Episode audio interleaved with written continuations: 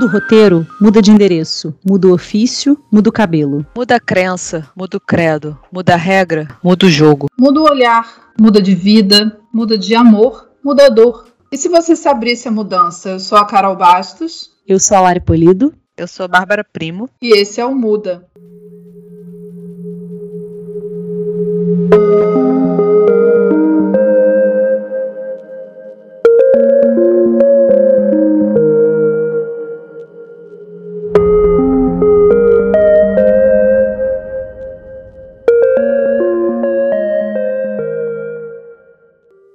Quando estamos em um relacionamento, somos sempre levados a nos questionar sobre até que ponto estamos dispostos a ceder para manter a harmonia do casal. Nos permitimos experimentar comidas novas, aprendemos a lidar com uma nova dinâmica familiar quando conhecemos as famílias um do outro, cedemos na escolha de um filme ou da programação da TV, tudo por amor, em nome da felicidade do casal, da construção de uma vida em comum. Não dá para negar. Sem ceder, não há relacionamento que sobreviva. Mas até que ponto estamos diante apenas de um pacto com o único objetivo de manter uma relação que sequer nos acrescenta como pessoas. Em que momento ceder deixa de ser apenas parte de se relacionar e começa a te fazer perder a sua autenticidade? E em que momento ceder pode até te colocar em risco? É por essa razão que hoje nós vamos debater e se meu namorado interfere na minha roupa. E para conversar com a gente sobre esse tema, temos uma convidada hoje, a minha amiga querida Lorena Alvarenga. Lorena, se apresenta pra gente.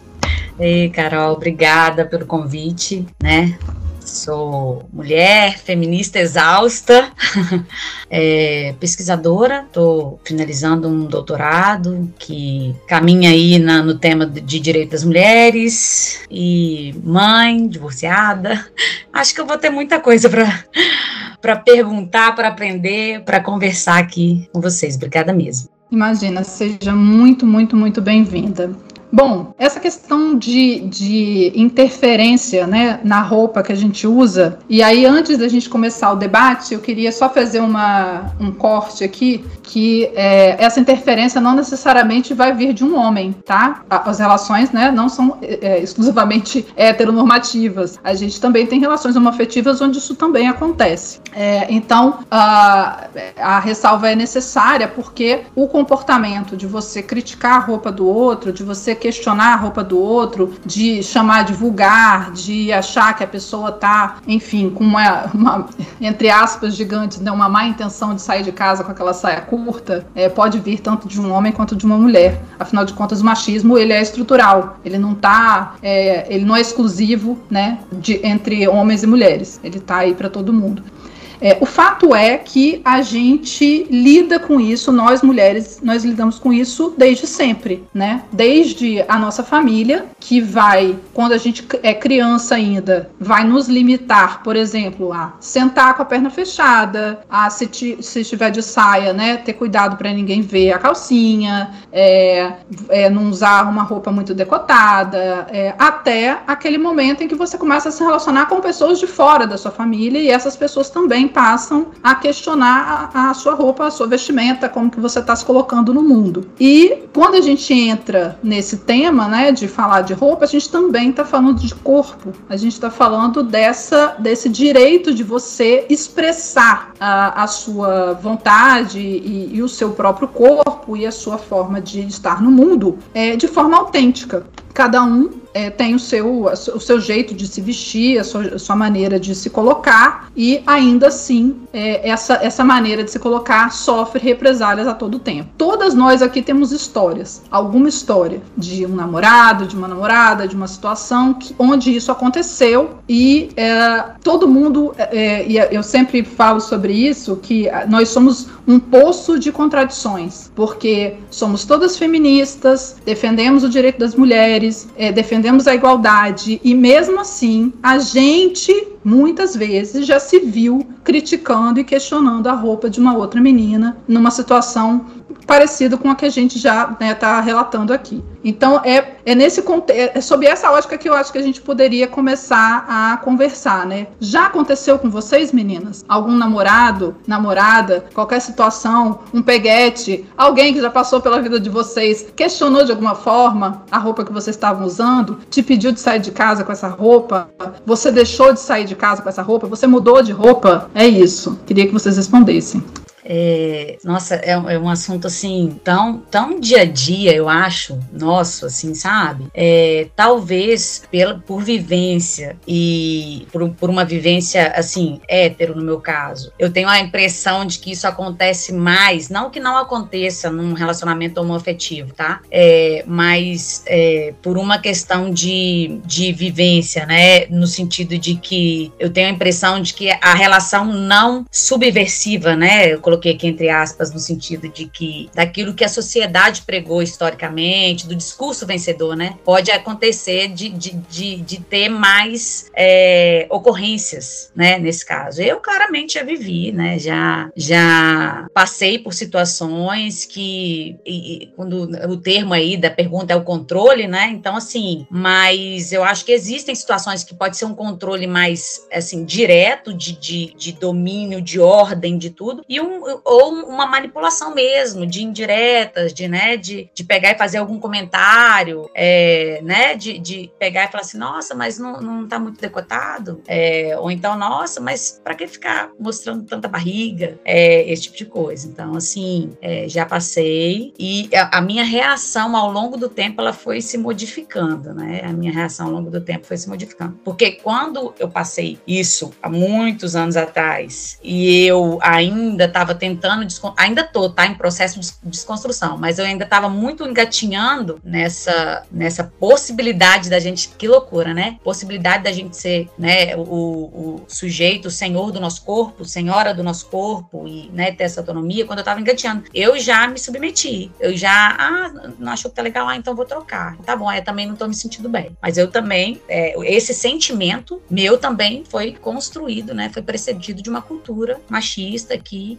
objetal da mulher, né? Então, aí com o tempo, eu já, já aconteceu de, de, de mudar, tá? Mas com o tempo eu fui é, caminhando aí e tendo essa consciência de, de autonomia. Então, acho que é, para a relação é muito complicado, né?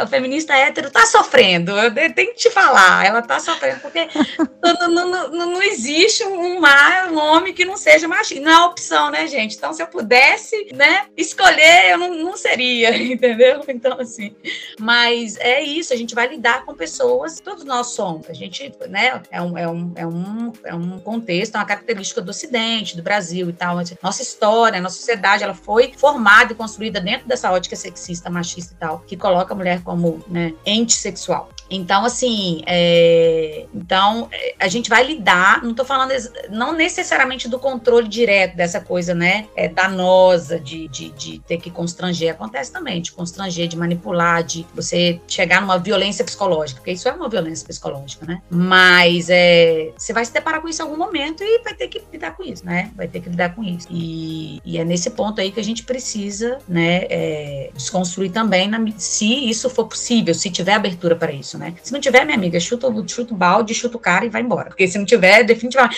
não, não cabe mais, né? O feminismo já tá aí, a gente já passou da, da onda, né, de, de liberdade sexual e não dá pra gente ficar também de muito, muito nhenhenhen, né? Eu sou a favor da comunicação não violenta nesse ponto aí, porque a parte violenta do feminismo foi necessária, já passou. Então, hoje, se tiver abertura, então eu tento desconstruir. É, mas se não tiver, se não tiver muito e ver que a pessoa tá indo ali com essa voluntariedade de te manipular, de te, sabe, não quer saber, de, de querer te controlar mesmo, de querer, querer te constranger, querer é, mexer com as suas emoções e com sua visão de, de si, né? Aí, aí não tem espaço, não. Aí tchau, tchau, benção. Então, pegando. É, primeiro eu vou começar falando é, a respeito da, da, dessas relações que a gente tem de crescimento envolvido nesses discursos familiares com relação à roupa, tá? Para pegar alguns ganchos, assim, é, de vivência mesmo. É muito engraçado que lá em casa eu sempre fui. É, aí, aí já é difícil se definir, tá? Mas a gente era definido pelos nossos pais como eu era uma, uma minhonzinha. E a minha irmã sempre foi a corpulenta, minha irmã é gostosona, assim. Então minha irmã tem pernão, bundão, é, sempre foi assim, mulherão mesmo. E eu não. Só que a vida inteira a minha irmã usou roupas que mostrassem mais o corpo. Usava cropped, usava saia curta. E eu nunca usei. Nunca usei. É, eu me sentia mal. E aí eu comecei a observar, e isso, gente, muito antes de qualquer. De qualquer, como é que chama? Processo de análise profunda de feminismo, tá? Não, não é nem chegando nesse lugar. Mas eu comecei a reparar que eu usava, eu pegava as roupas da minha irmã emprestada e todas as vezes que eu vestia, eu ouvia as críticas. Então, assim, a mesma roupa que. Me, e, e, é uma coisa que não é muito esperada, né? Então, assim, ah, se tem uma pessoa que é mais é, corpão, pernão, bundão, na hora que bota uma saia curta, fala, tá vulgar. O comum de se ouvir é isso. E lá em casa aconteceu o contrário. Então, minha irmã usava as roupas super curtas, não sei o que. Quando eu botava, todo mundo olhava e falava assim: não tá legal, tá vulgar. Então, eu sempre fui colocada nesse lugar, assim. E hoje eu, bem, me entendo, tá? Entendo todo, todo o complexo que eu tenho de corpo, de não querer usar roupas. É, tava falando é, esses dias com uma amiga. Eu malho de blusa de manga. E, gente, nesse calor infernal que hoje em dia as pessoas é shortinho e top, olhe lá. E eu é calça comprida, blusa de manga, é, malha manga, compridona, sem apertar nada, sem marcar nada. E eu tenho a consciência do tanto que isso me faz mal, porque isso são as amarras internas que eu é, fui carregando, né? São as vozes internas que eu escuto hoje, muito provavelmente pelo contexto que eu vivi. E aí esse era um primeiro ponto, né? Essa relação com roupa que eu trago familiar aí que é muito doida e que tô tratando terapia, seriamente, vamos lá. e a outra, eu falei com as meninas até, eu tenho um caso que foi muito emblemático, que vem muito antes de, dessa ideia de ser dona do próprio corpo, que que eu até comentei com as meninas. Para esse tema eu tenho uma história que me marcou muito que numa das primeiras chopadas que eu namorei, namorava o Rafa, ele, eu cheguei na casa dele, tava todo mundo fazendo um esquenta, né, uma pré, bebendo na casa dele, e eu cheguei pra, pronta para ir pra chopada. Chopada, vamos lá, né, é o termo que a gente usa, não sei, é, aqui até aqui em Vitória é outro termo que usa, mas como eu fiz faculdade no Rio, para mim é só chopada. Nem lembro como é que é aqui, é, sabe, Queros? É, enfim, fui na primeira chopada. Porque eu sou uma menina correta e que jamais ia pra chopada. Mentira. Lá estava eu indo para a primeira chopada, namorando o Rafael. Eis que eu chego na, na pré, com todos os amigos reunidos, eu chego na porta com uma roupa, que é isso, eu sou essa pessoa que não usa roupas curtas, tá? Não, não, e não é julgando o outro, é problema meu. Eu, eu tô com vários problemas por conta disso, estou tratando eles. Chego eu com uma saia hiper curta, uma blusa, que hoje eu olho, eu morro de rir, que era nada a ver comigo essa roupa. E aí eu toquei a campainha e na hora que ele abriu, a cara dele foi assim: Você vai com essa roupa? Você tá pronta? E aí eu, zero com construção nenhuma, falei: Vou. E tipo, caguei pra opinião dele na hora. E aí eu fiquei pensando pensando depois, né? Porque essas, essas histórias já, já vêm se repetindo há muitos anos e a gente ri hoje de várias histórias. E hoje até eu comentei com ele, falei, hoje vou contar essa história sua. E ele falou comigo bem assim: Não, mas o contexto era, não tinha nada a ver com você, a roupa, eu amor. pra cima de mim, não. eu tô vendo, eu sei, eu lembro como foi a sua cara. E a cara foi totalmente de repressão, porque era uma roupa que tranquilamente, eu ainda, ainda usei um termo assim, tranquilamente seria uma roupa tchutchuca, que era um termo bem das antigas que a gente usava, né? Nossa, tá muito tchutchuca. Que era uma roupa super curta e mostrando o corpo e tal. E aí, é, eu, eu, fiquei, me, fiquei pensando e me questionando a respeito disso, pensando assim, o que, que a gente precisa Claro que a gente não é. E aí eu vou até é, deixar no ar para Lorena e trazer o conhecimento materno dessa história, mas o que, que a gente precisa mostrar para as nossas filhas para que elas estejam prontas, empoderadas para quando se, de, se depararem com essa situação, porque é isso, porque elas vão se deparar, infelizmente, mas ainda vão se deparar, para ter uma, uma postura de dar o pé na bunda, que Lorena trouxe, ou de falar, vou assim e foda-se o que você pensa ter uma atitude que é isso. Eu, eu tinha zero consciência. Eu não fiz isso porque eu era consciente, feminista e, e cansada da causa, né? De tanto lutar. É, eu fiz isso porque era isso, porque eu estava bem comigo mesma naquele momento e eu queria que o mundo se explodisse. Eu estava feliz da vida. E aí o que, que a gente precisa trazer, né, para as nossas meninas de hoje e meninos desse dessa autoestima, dessa, dessa, dessa, dessa noção, né, do mundo de que, de que a sua aparência não tá nesse lugar, sabe? Que, que não é essa aparência que importa, que não é esse controle que tem que existir, que isso não é amor. Só para deixar no ar aí. Eu, eu fiquei aqui pensando, assim, né? Porque eu, eu nunca vivi uma situação num relacionamento ah, não vou sair com você assim, essa roupa tá aí, está assado. Mas eu, mas talvez porque eu também nunca tenha me, colocado propensa a ouvir isso, e eu fiquei ouvindo o que a Lari estava falando, as nossas histórias são parecidas, apesar delas serem é, diametralmente opostas, né? Eu fui uma criança, né, é, gordinha, uma, uma adolescente gordinha e tal, e é, as falas em casa eram muito mais no sentido de que a roupa ela tem que disfarçar, né? E, e eu lembro, isso é uma memória muito vívida para mim, de, de sair para comprar roupa era um suplício, assim, era de chorar em provador e tal, aquela coisa. Então, do, o que eu pudesse fazer para chamar menos atenção para o meu corpo, eu, eu fazia, assim. Então, é, tops e saias, isso nunca, nunca fez muito parte do, do, do, do meu dia a dia, não. E em tudo, em uniforme de escola, eu lembro, tipo, né, que eu estava numa escola que não podia com short curto e as meninas iam, e eu nunca, nunca nem considerei essa possibilidade. E eu acho que é, como a Carol bem falou, né, essa restrição né, não é necessariamente ela vem de um homem nem de um parceiro, mas ela vem né, do, do, nosso, do nosso contexto, né, do nosso background. E que querendo ou não é justamente isso que a Lari falou, a questão da autoestima, né? Gente, roupa é algo que é para ser funcional. Se tá calor é pouca roupa, se tá frio é muita roupa. A roupa tem que ser confortável. E, e, e, eu, eu, cresci querendo, querendo me esconder o máximo possível, assim, né? Eu, eu, lembro que eu tinha mania, por exemplo, de amarrar casaco na cintura, porque eu achava que aquilo tapava a barriga, essas coisas.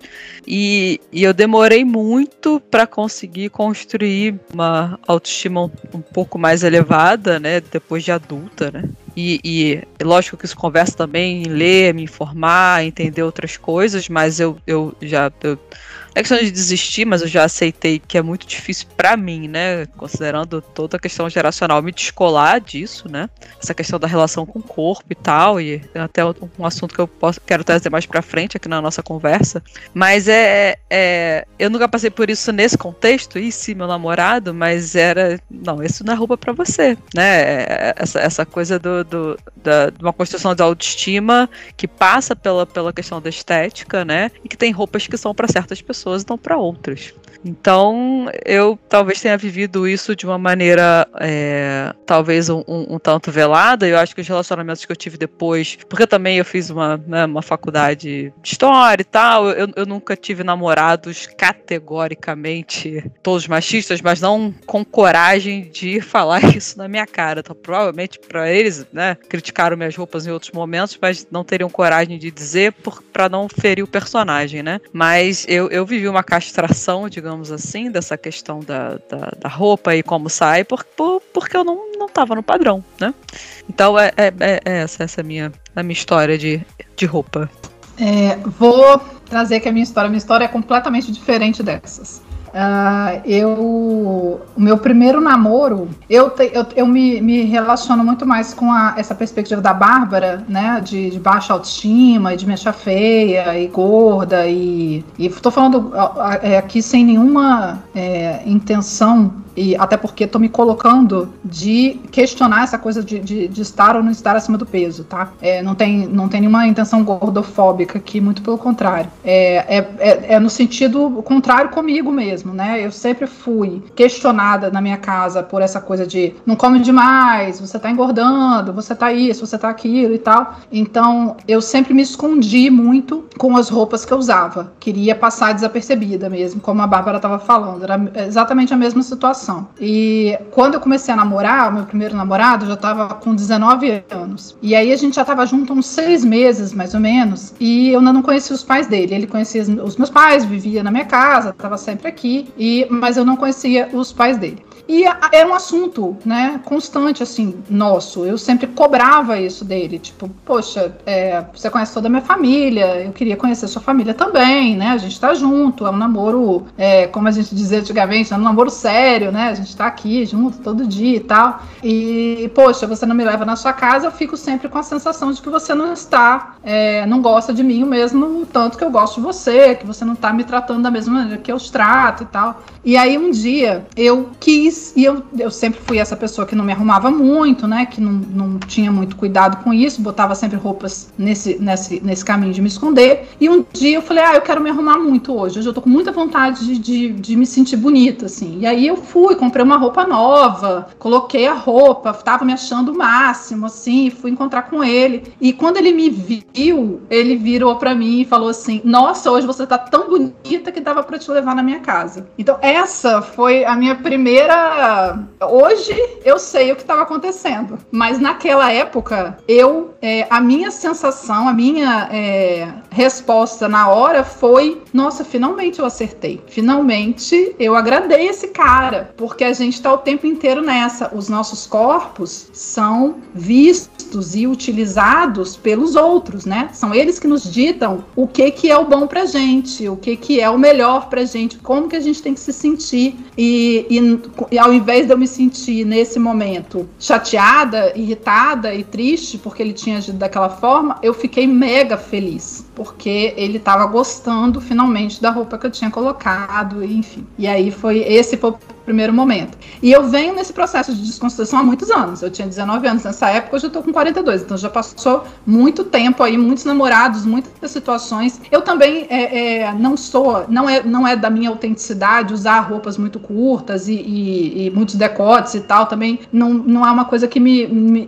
que eu tenha vontade, assim. Nunca foi uma, uma questão muito importante para mim, né? Uh, então talvez nesse ponto tenha sido fácil conviver com os meus namorados que não tinham nenhum motivo, né, para poder falar, ah, essa roupa eu não vou sair com você. Mas ainda assim, ainda encontraram uma maneira de é, questionar o meu jeito de me vestir, de né, apontar o dedo. Então, nem sempre essa crítica da, da sua roupa ou do jeito que você está se colocando, porque às vezes nem a roupa só é o jeito que você está se portando. Às vezes é uma crítica da sua risada alta. Às vezes é uma crítica de você falar palavrão na mesa do bar. É, e, e, todas essas críticas, no final das, das contas, elas vêm do mesmo porque essa mulher ela tá ali para exercer um papel e esse papel que ela está exercendo não conversa, né? Dessa mulher é, considerada essa mulher para casar, essa mulher para namorar, como a sociedade é, coloca e padroniza, essa mulher não faz isso. Essa mulher não anda com roupas vulgares, essa mulher não ri alto essa mulher não fala palavrão. Ela não é espalhafatosa, enfim, ela tem uma série de limitações do ser, né? Esse ser dela está sempre limitado.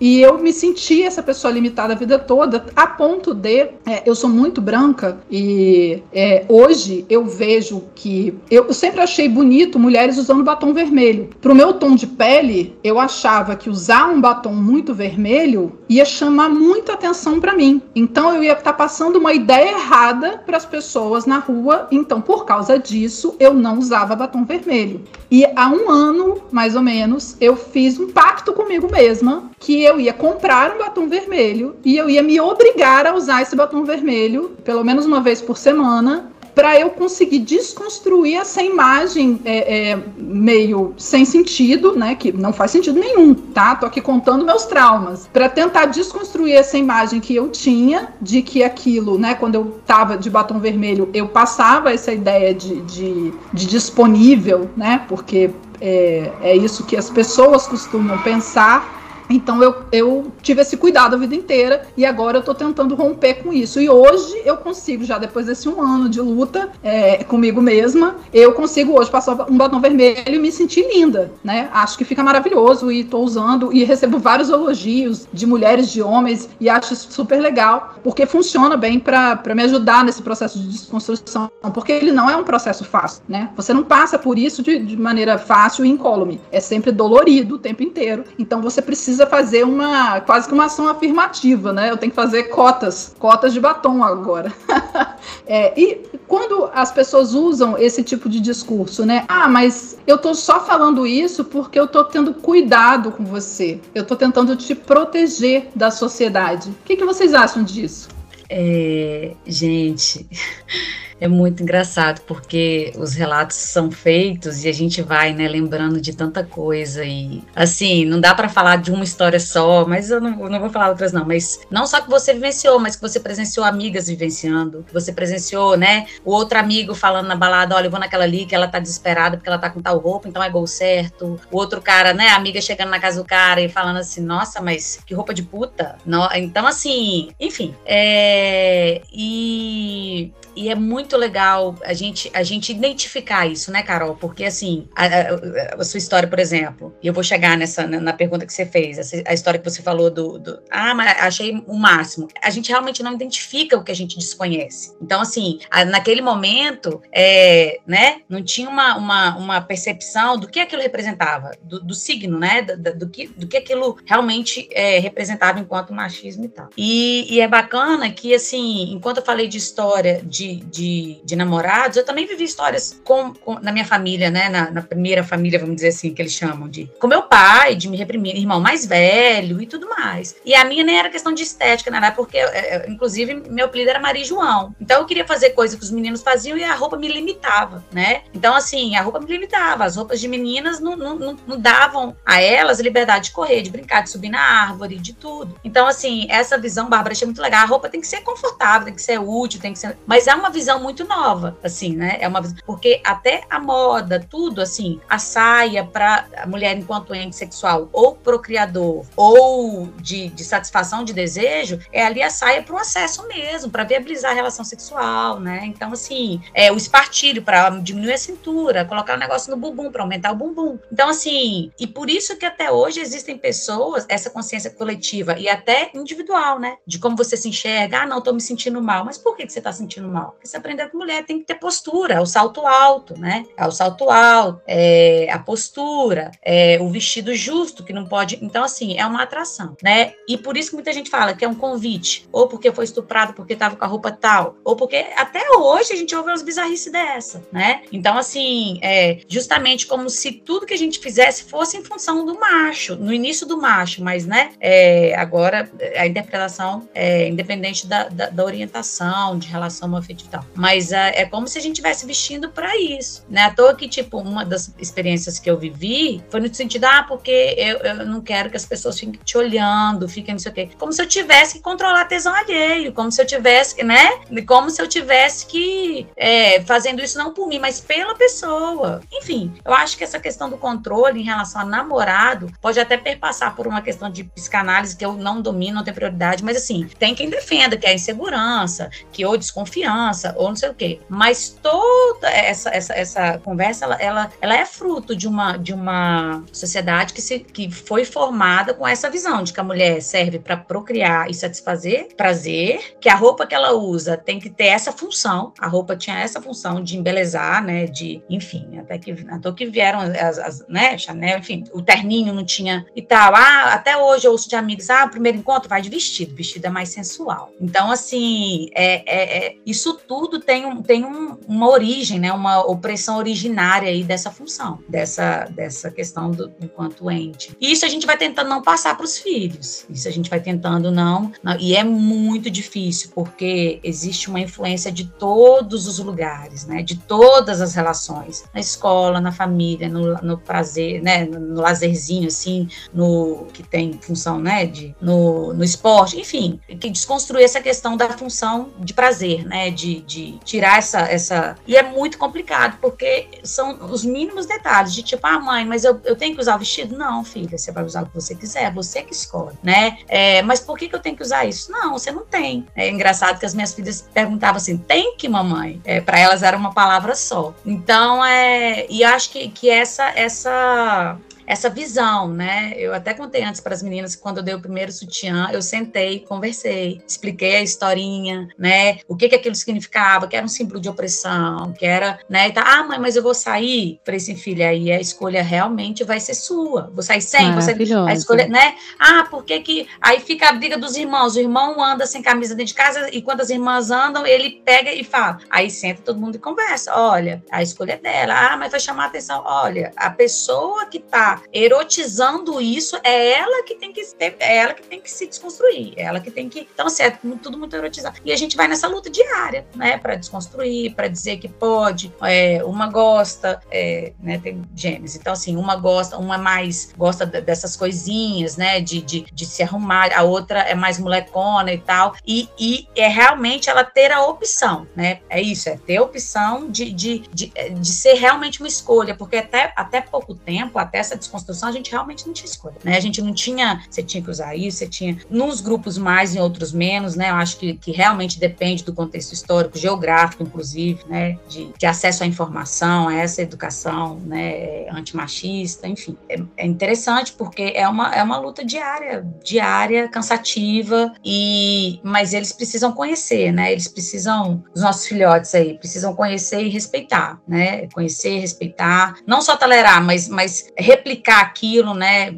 Fazer uma diferença na salinha lá de aula, perceber que realmente não existe essa essa essa escolha da mulher para em função alheia, não, é parada do calor, gente, Lari, é, é, é isso aí, tá insuportável. Se eu quiser colocar uma, eu vou colocar e sou eu que decido. A decisão é sempre nossa, né? A decisão é sempre da mulher. Então, assim, é autonomia, é, é, é corpo, mas é, é, performance, né? Então, assim, e é a gente que escolhe. Não, não é para chamar atenção, não é para não sei o quê, não é para, né? É, isso aí é uma, é um sujeito. A gente, a, a sociedade está reconhecendo a mulher enquanto sujeito de vontade há pouco tempo, né? Há pouco tempo. E, e, e é isso, é trazer essas, esses temas, essas conversas para a gente tentar, né? É, clarear, né? As nossas mentes aí, tentar produzir uma consciência coletiva aí de que é decisão nossa, de que até que ponto você pode tolerar ou não, até tolerar em que sentido, né? Até não o tempo inteiro, não é se submeter não, mas de talvez ver aquilo como uma oportunidade de falar sobre aquilo e desconstruir alguém. Então, assim, acho que a gente tem que ser estratégica também, né? Não só resistente e estratégica também. Posso só falar, pegar um gancho nisso que a, que a Lorena falou, porque ela falou muito em escolha, em autonomia, em, em sujeito, né? E, e eu, eu tava falando com as meninas antes da gente entrar ao vivo.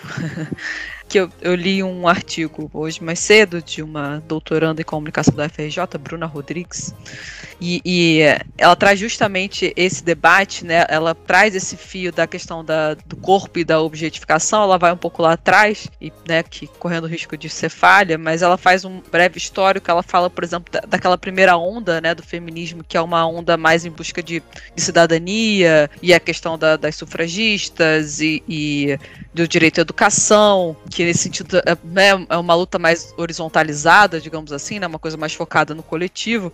Aí você passa por uma segunda onda que, que debate mais essa questão do gênero como uma construção é, sociocultural, né, é, e, essa apropriação do gênero para o controle da mulher, enfim, aí a gente todo um espectro amplo do, do, do capitalismo e tal, para chegar nesse, nesse momento agora, né, atual dessa terceira onda, que é justamente essa questão questão do empoderamento feminino passando pela autonomia do corpo, né? E ela faz, né, no, no, no debate teórico, é, associando muito isso a uma questão da modernidade, desse foco no individualismo, né? E, e, e não, não só a mulher, mas como o, o, sujeito ele passa muito mais a se identificar a partir de si, né, do que necessariamente com o coletivo e como nesse, nesse âmbito o corpo passa a ser a nossa principal representação. E é isso, o, os homens não estão nem debatendo autonomia, né? Eles não estão debatendo essa questão do sujeito, isso está dado. A gente que está, né? É, correndo atrás disso, né? E, e, levando na cabeça, assim.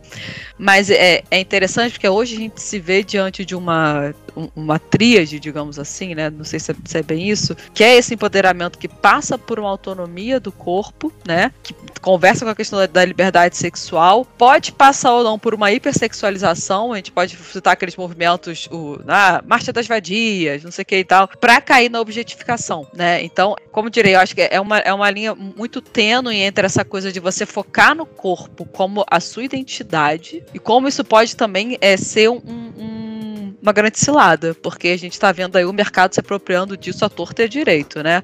Ah, não tem mais corpo perfeito, não sei o quê. Eu lembro muito da campanha Dove, por exemplo. Ah, o corpo é todo. Aí traz, traz várias mulheres, não sei o quê, de vários, né? Ah, uma, uma que tá no padrão, outra que não tá. E se apropriando muito desse discurso, se aceite como você é, pra ficar vendendo coisa pra gente, né? E, e eu acho que é, esse, esse discurso focado no, no corpo e, e, nessa autonomia, ele é necessário, porque, como eu falei, a gente está sempre reagindo, né? A gente está precisando se colocar no mundo para que as pessoas entendam o nosso espaço. E acho que essa questão do corpo e da individualidade vai conversar muito com essa, com essa que eu acho que é o, é o, refrão que a gente vive hoje no feminino da questão da violência e do assédio, né?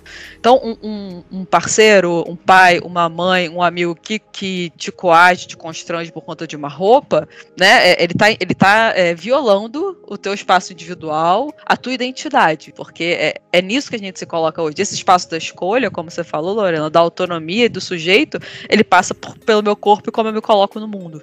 E como isso é, é difícil, né? Porque então você, eu, eu último carnaval pré-pandêmico, tá, estava muito em voga, muito, muito. Eu saí em vários blocos comandados por mulheres e mulheres com peito de fora, isso sendo um puta momento de empoderamento. Você sair no meio do Rio de Janeiro, no meio do carnaval com peito de fora e ninguém mexer, ninguém colocar a mão. Então, mas ao mesmo tempo, ah, isso aí tá hipersexualizado. Ah, você tá perdendo o argumento aqui, não é bem isso.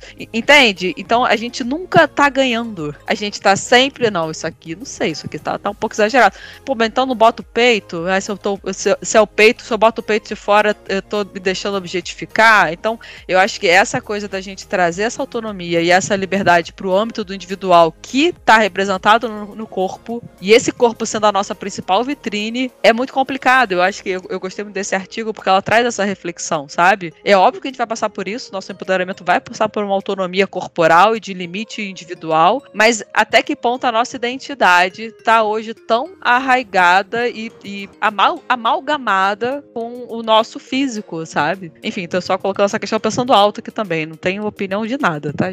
Oba, você falou do, do, questão do carnaval e ainda tinha muito aquele movimento não é não, né? Foi o grande carnaval do movimento não é não. Então foi assim, foi fortíssimo esse é, o, o, corpo é meu, eu faço com ele o que eu quiser, né? E, e ao mesmo tempo veio uma onda muito grande de muita crítica de corpo. Eu não sei se vocês lembram, Olha o conservadorismo demais. que a gente está vivendo agora, é uma reação. Olha que doideira. Né, é, é isso mesmo. E a gente, eu lembro muito de uma, de uma coisa que foi muito louca, que foi exatamente desse último carnaval, que eu acho que a Bruna Marquezine estava na frente de um trio, e aí ela tava, não sei, agora um adesivo no peito, assim, era, era uma, uma fantasia meio um adesivo no peito. E aí ela tava num, num bloco com mais pessoas e tal, e aí ela foi fotografada. E eu lembro de ter lido na época um artigo falando, fazendo uma análise do corpo da Bruna Marquezine. Nossa, agora ele emagreceu demais.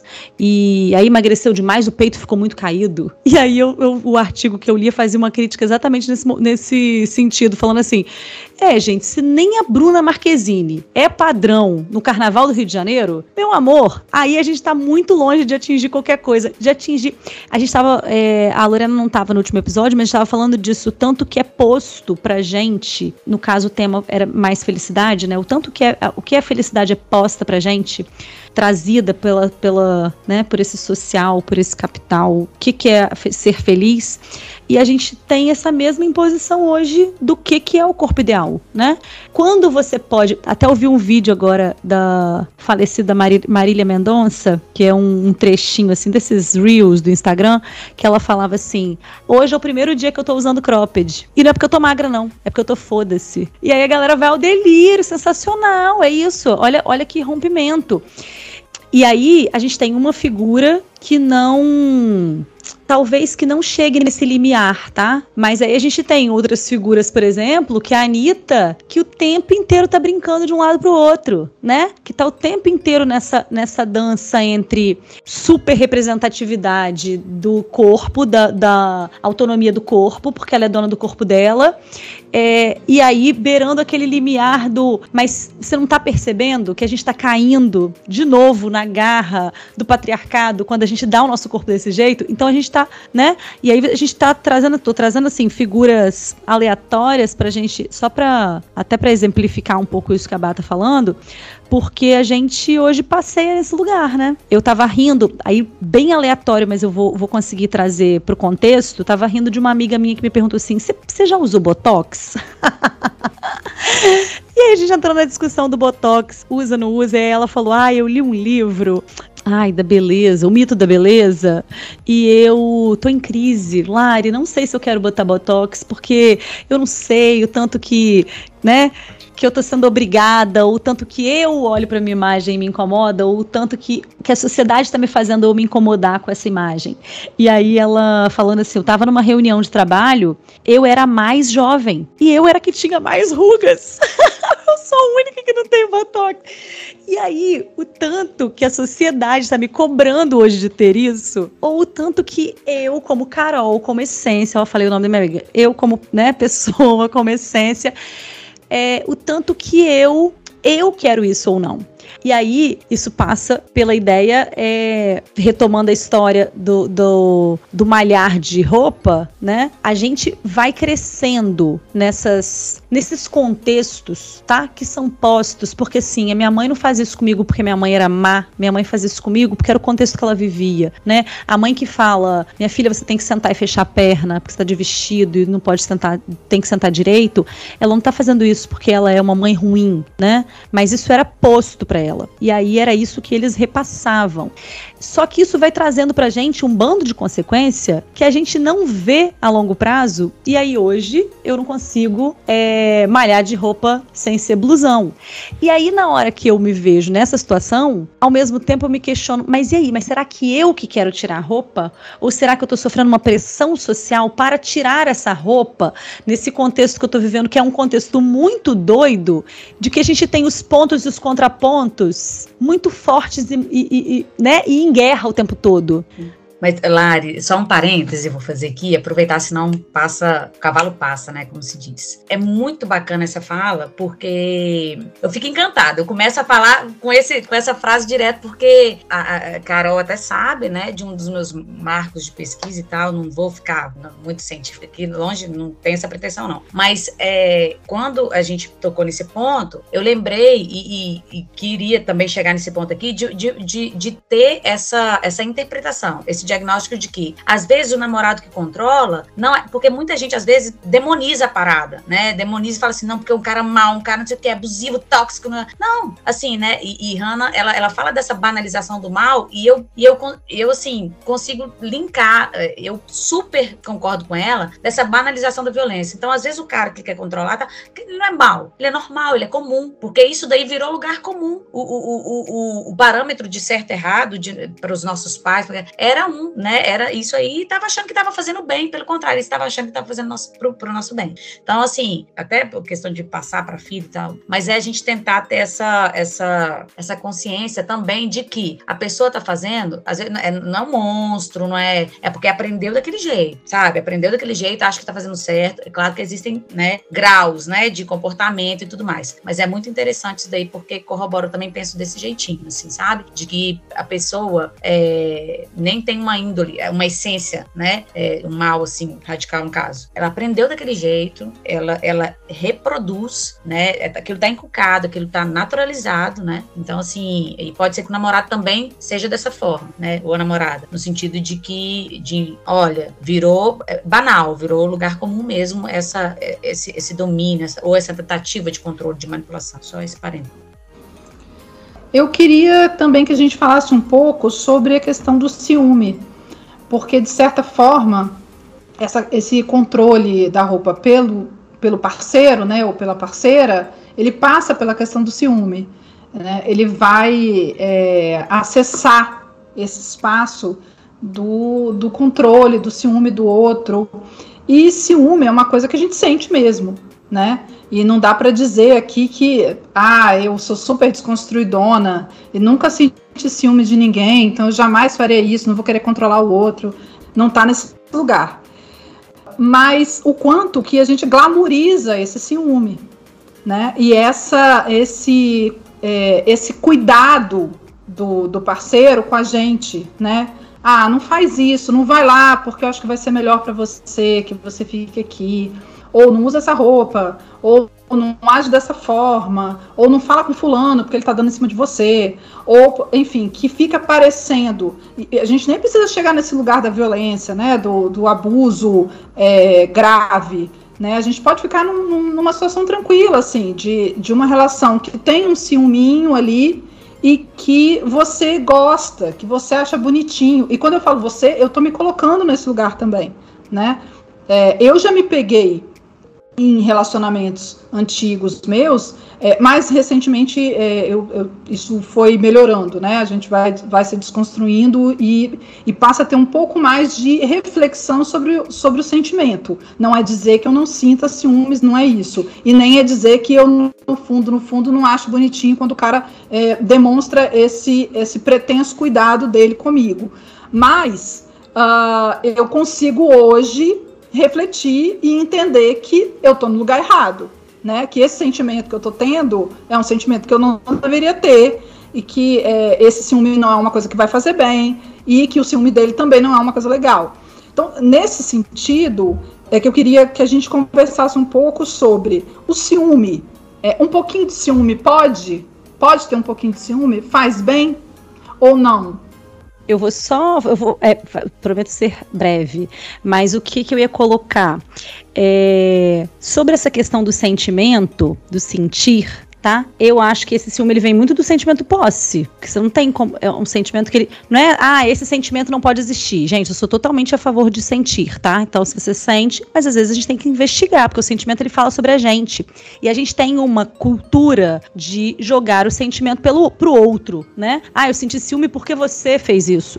E aí é, é aí perde a mão. E aí tem que começar lá de trás. Por exemplo, vou trazer, já que foi Carol que puxou, vou trazer uma, uma colocação que eu ia falar na hora, mas eu falei, não, não, depois eu falo até no pessoal o batom vermelho. Usei o batom vermelho. E aí o pessoal vem me dando um reforço positivo do uso. É isso. Foda-se, pessoal. Entendeu? Não tem que estar tá nesse lugar. Porque os nossos sentimentos não tem que estar tá postos para ninguém. Não tem que estar tá na mão de ninguém.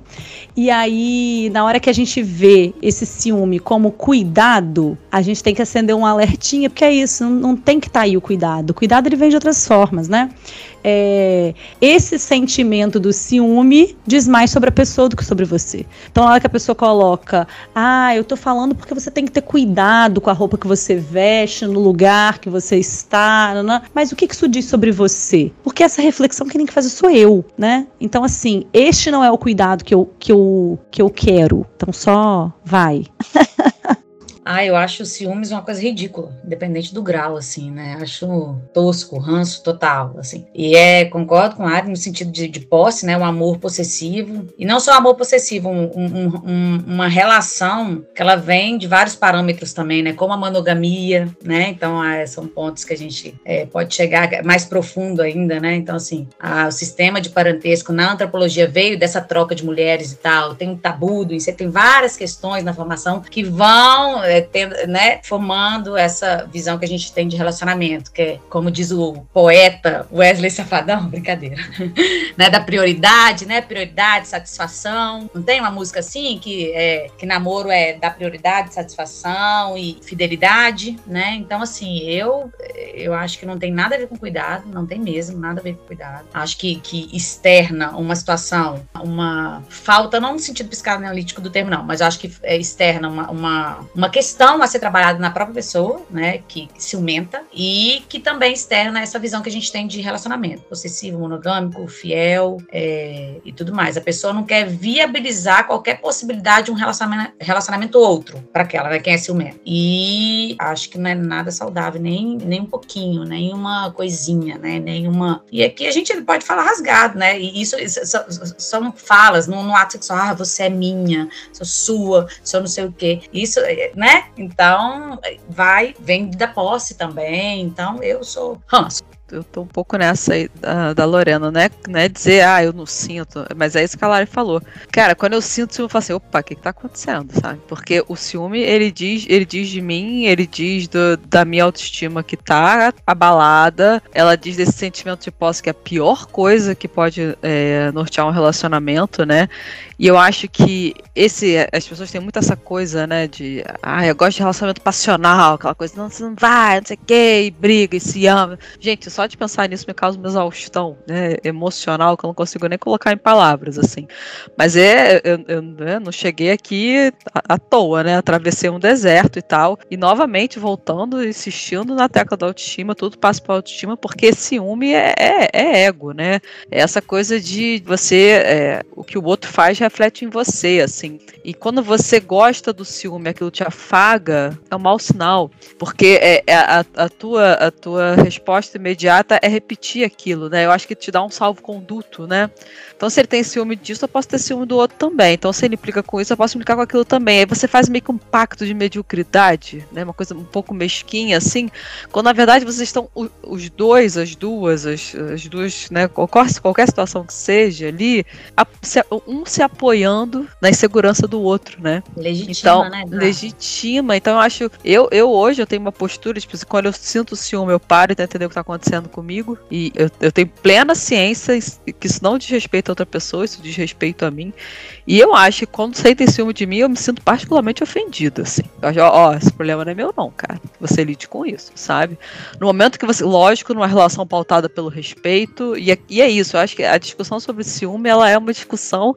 Carol, tem que fazer outro podcast, cara. Porque ela passa por essa, essa, essa normalização, essa heteronormatividade monogâmica que, gente, isso não existe, é, essa estrutura social que o capitalismo impõe pra gente, isso não existe, não é natural, né? Pelo amor de Deus. Não existe você só ter desejo pra uma pessoa, não existe você amar uma pessoa só, então vamos parar com isso. Porque quando você coloca essa é a fórmula, você tem que amar essa aqui, e você só transa com essa aqui, gente, vai ter ciúme, vai ter insegurança, vai ter traição, vai ter desrespeito, vai ter tudo, porque isso não é factível, sabe? Então o ciúme ele é só um ele é um sintoma que é impossível de remediar numa situação que ela não, não foi feita para dar certo, né? Então eu acho que é, e vai conversar assim com objetificação e conversa assim com, com machismo e conversa com tudo isso que a gente está falando, sabe? Mas é, enfim, voltando aqui para roupa e, e, o ciúme é um tempero, pelo amor de Deus, o ciúme ele é ele é o, o, o sintoma primeiro, o mais claro e o mais evidente de uma relação abusiva.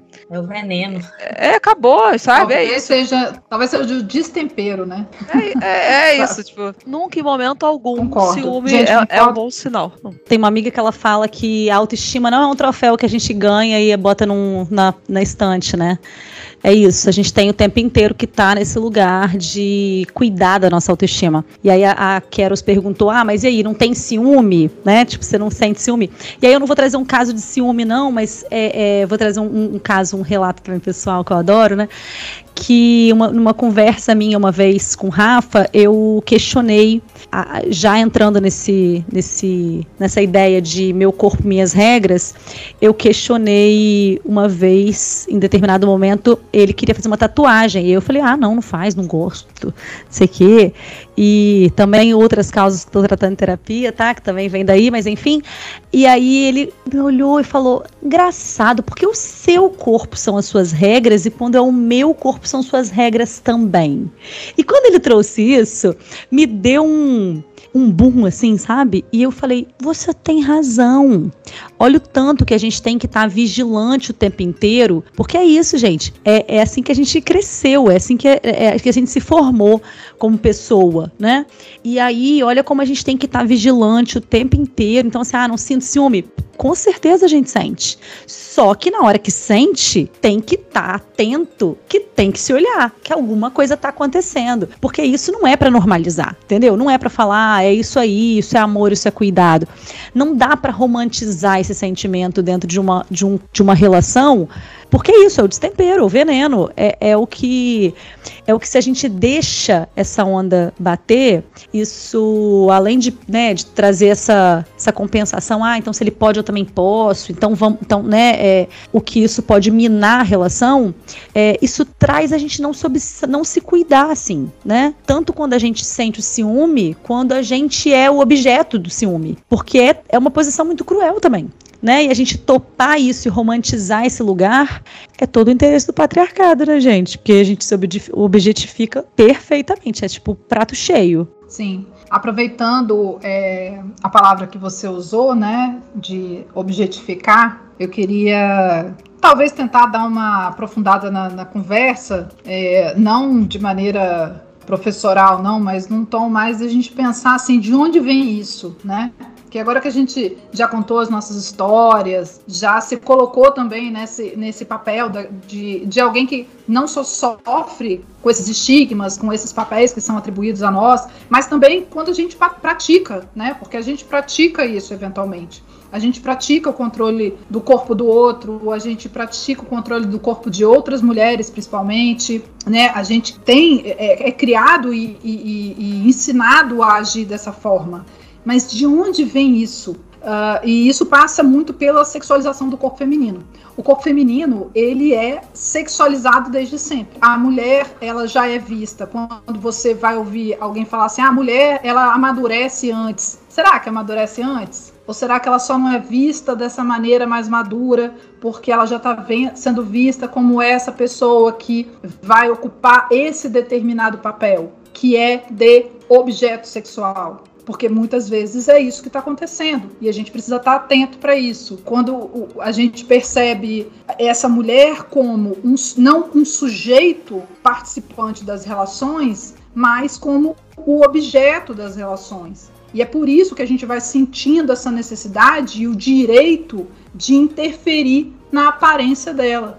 Porque se ela está ali para exercer esse papel, esse papel é, de objeto sexual, eu tenho, eu homem, ou eu interessado naquela mulher, tenho que determinar para ela como que eu quero, como que eu idealizo esse objeto sexual. E é a partir dessa idealização que a gente fica tentando o tempo inteiro se igualar a esse objeto de desejo. Porque esse é o único papel que foi relegado para gente. A gente está desconstruindo isso, a gente está numa briga, está numa luta, a gente tentou participar Bárbara trouxe aí todas as ondas do feminismo. A gente vem tentando se retirar desse espaço exclusivamente de objeto para passar a ser sujeito. A gente quis votar, por exemplo, para poder se considerar sujeito de direitos, para se considerar cidadã.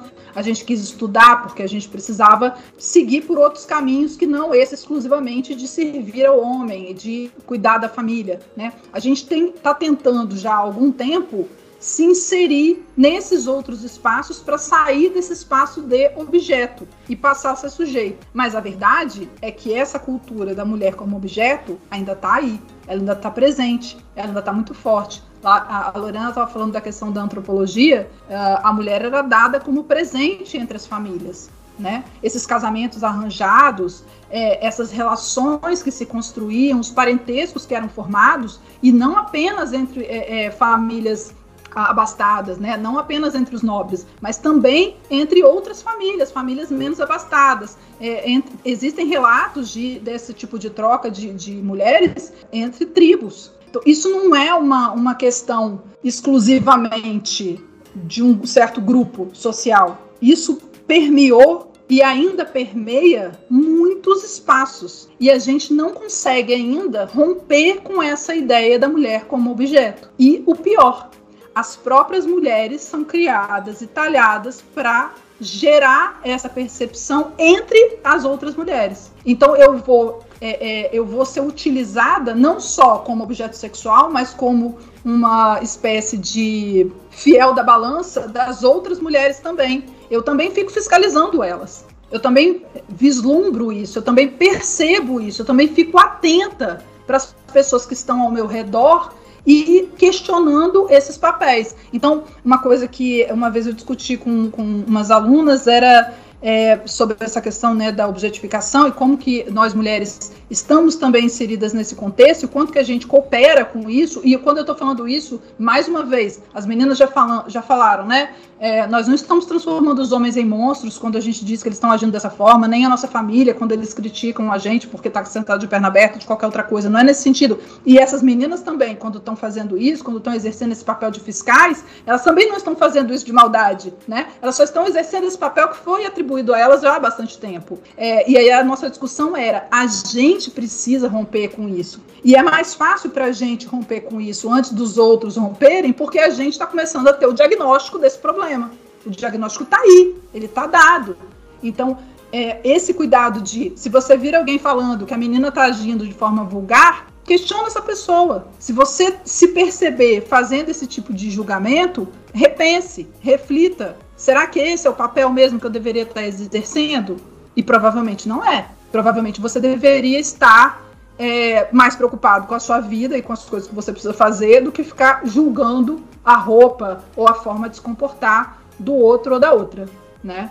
Não, é, é, é, é, isso mesmo. A gente, em todas as falas aqui, né, nós citamos várias pessoas, só não falamos o nome. Então, assim, é, essa questão é, da origem dessa percepção nem é consenso, né? Mas, é, enfim, tem quem, quem parta da divisão sexual do trabalho e tal. Eu, particularmente, acredito, né, numa, numa versão cientificamente comprovada, tá, que isso vem antes mesmo da própria, que é o que a Peitman chama de contrato sexual. Então, assim, dessa, da relação relação sexual como a primeira opressão política, né, entre homem e mulher, e com isso depois veio todo o resto, né, a questão do paterno, nem, nem nada, é, é dessa relação como a primeira origem da opressão mesmo, e a mulher como objeto, não é só objetal no sentido do prazer sexual, não, é de procriação, de formar a sociedade política, né, a mulher é utilizada como é, a função materna, aí, independente do relato, tá, se é criacionista, se é, é cristão, se é independente do relato, se é grego, se é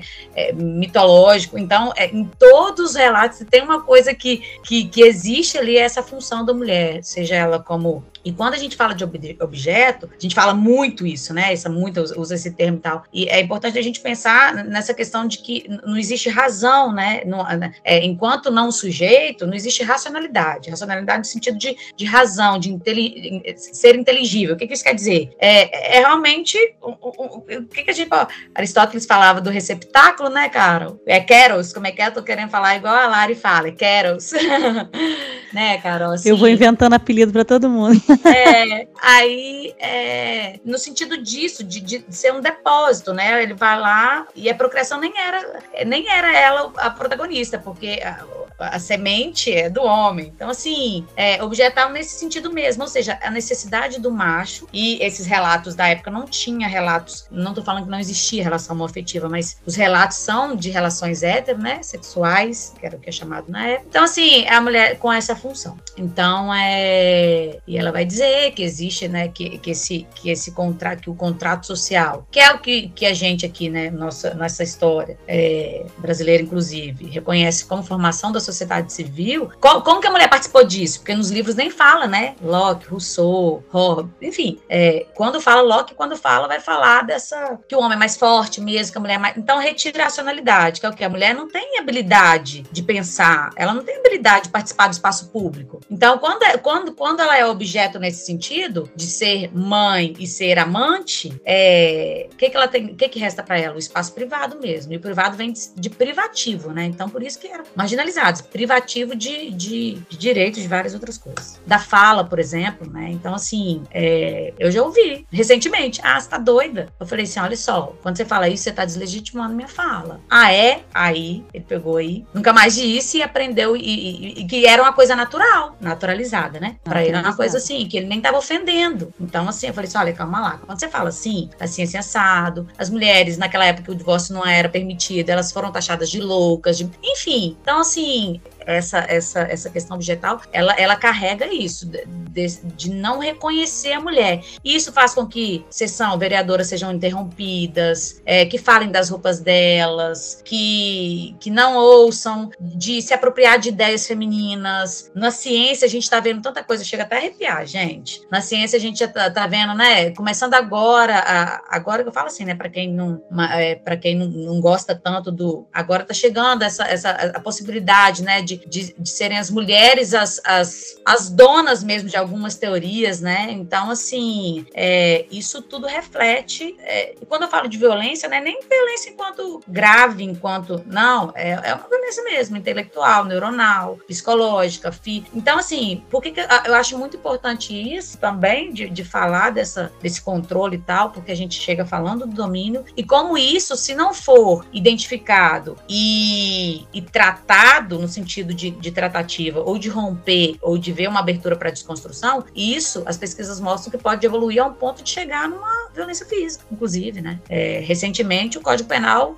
2021, julho agora, tá lá tipificado, violência psicológica contra a mulher, o controle tá ali. Ou seja, minha amiga, se seu namorado tá te, de, assim, é, ó, crime aí, sabe? Cometendo um crime. Então, assim, reclusão de seis meses a dois anos. A quatro, desculpa. Enfim. É, então, é, pode chegar a esse ponto, né? De, de sucessivas, sucessivos constrangimentos, manipulação. E qual é? O que é causar o dano? É isso, a mulher não tem a percepção de si, a mulher muda de comportamento, a mulher começa a ter medo, angústia, né? Nem, nem passa para a questão da doença, não. Pode até acontecer passar para a questão de doença psicológica e tal. Mas o causar o dano é isso. E começa com isso, né? É, começa com esse controle. Ai, cuidado. Ah, me avisa quando você chegar. Onde você foi? Que horas você chegou? Ah, é cuidado. Que eu te amo tanto, né? Então, assim, é, acho que o ciúmes passa por isso, o controle da roupa passa por isso, o controle indireto. Ah, mas você, você fica mais bonita com isso daqui. É isso mesmo. Então, assim, é, a gente tem uma tendência de, de, de, de como a gente, né? Não tô falando de vitimismo, não, mas como a gente é o sujeito passivo dessa violência, a gente às vezes tem uma tendência de pegar e já pá, ser um pouco, né, na hora achar que acho que vale uma conversa, vale uma, né, para saber se, se, é isso mesmo. Mas é isso, a, a, a, a, opressão aí nesse sentido, no início dessa, início de tudo, né, de parentesco, de, de, de tudo que a gente conhece hoje, de social, de biológica, da leitura da medicina é, em várias questões, né, histeria, é, leitura psicanalítica também. É, ai, gente, é tanta coisa que a gente tem que desconstruir que tem hora que até, né, é mesmo, só de falar a gente. Mas é tudo, a leitura de todas as áreas é uma leitura é, machista, sexista, né, que localiza a mulher num determinado ponto de, de, de é, né, é passiva, é frágil, é fraca, é irracional, é louca, se tiver fora do, do da caixinha, é heteronormativa, é tal, é desesperada, tá assim porque tá querendo dar hoje. Não, porque se a mulher sair com a calcinha, sutiã combinado, ela tá querendo dar, né? É, ai, gente, é, é, é, muita coisa. Então, assim, acho que essa visão aí de, de objeto, ela tem que, pelo amor de Deus, para ontem, né? Para ontem acabar com isso. A gente tá vendo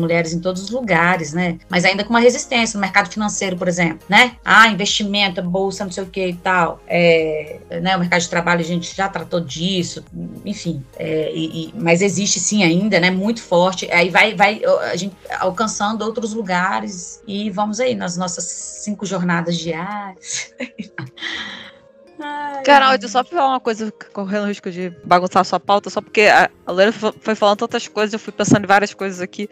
E é, é engraçado essa coisa da, ah, da histeria e tal. É, você pega, são os mesmos arquétipos, ah, a mulher bruxa, a, a mulher sedutora lasciva, Maria Madalena, né? Aí essa, essa coisa da a, a frágil e tal. E, e, é interessante o que você falou, né? Hoje, por exemplo, da, da, ciência tem um, tem um protagonismo feminino, né? Você vê, até esqueci o nome agora da, da mulher, não, não inventou, enfim, chegou a, a, fazer a vacina da AstraZeneca e tal, e tipo, né? Aí faz Barbie da mulher, aquelas coisas.